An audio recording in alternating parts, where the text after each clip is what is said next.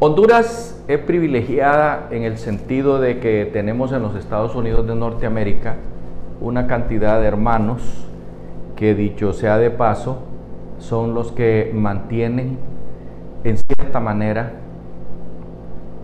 que el Banco Central de Honduras esté positivo en, la llegada de divisas, porque ellos nos producen el 20% del Producto Interno Bruto. Se supone que para final de año vamos a recibir este año mil millones de dólares más enviados por nuestros hermanos hondureños allá en Estados Unidos y en una poca pequeña medida los que están allá en España, en Cataluña. Pues bien, eh, esto es bueno para Honduras porque a pesar de que el gobierno ha en cierta manera malgastado en gasto corriente más o menos mil millones de dólares, eh, que ni siquiera sabemos en qué, porque han argumentado durante todo el año que no hay dinero para pagar ni las planillas. Bueno, sabemos ahora que el Producto Interno Bruto, casi un 21%, es manejado por las divisas que nos mandan nuestros conciudadanos, nuestros amigos, nuestros hermanos, nuestros héroes anónimos, como los llamamos aquí en Maya TV, que van a enviar probablemente unos 9 mil millones de dólares. Se dice fácil, pero es una cantidad enorme de divisas para el país.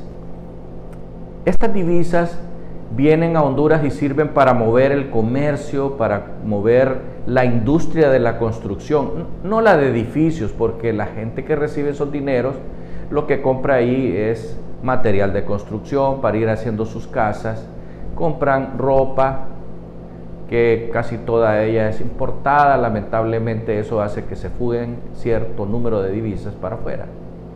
Pero además compran también comida, alimentos, escuela, uniformes y útiles escolares, muchos de los cuales son hechos aquí en el país. Pues bien, eso es lo que hace que se mueva la economía en una gran medida y que mueva muchas industrias, como la del calzado, la de los uniformes, la de escolares, ya lo platicamos.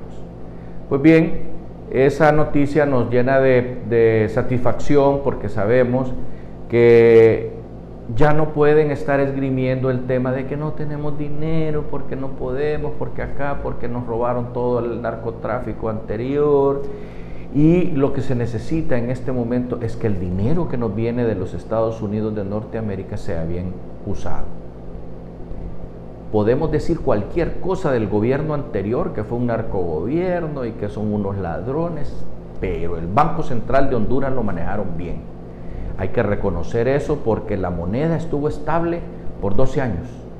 Hubo un deslizamiento, pero un deslizamiento muy leve, que en algunos casos hubo una revaloración, sobre todo en, las épocas de la, de la pandemia.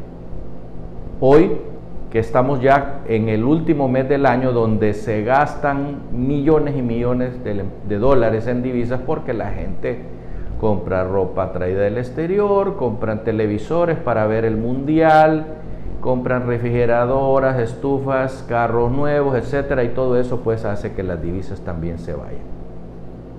Pero sabemos que vamos a tener una buena cosecha de café. Por lo tanto, es importante que lo que nosotros, aparte de reconocerle a los hondureños eh, su trabajo, porque es bien sudado en los Estados Unidos de Norteamérica, los hondureños trabajan en jardinería, en construcción, en el campo, en limpieza de hoteles, trabajan en restaurantes, en bares, en discotecas y todo eso es macaneado. Es duro, porque son dineros bien trabajados para poderlos mandar a Honduras y aquí los hondureños deberíamos de usarlo de una mejor manera. Es importante que reconozcamos esto. Por lo tanto, la noticia es una buena noticia que vale la pena que la comentemos y le pidamos al gobierno de la nación que dejen al Banco Central tranquilo y que no estén saqueándolo para gasto corriente, porque no es bueno. Eso nos va a traer inflación y nos va a traer devaluación. Hasta pronto.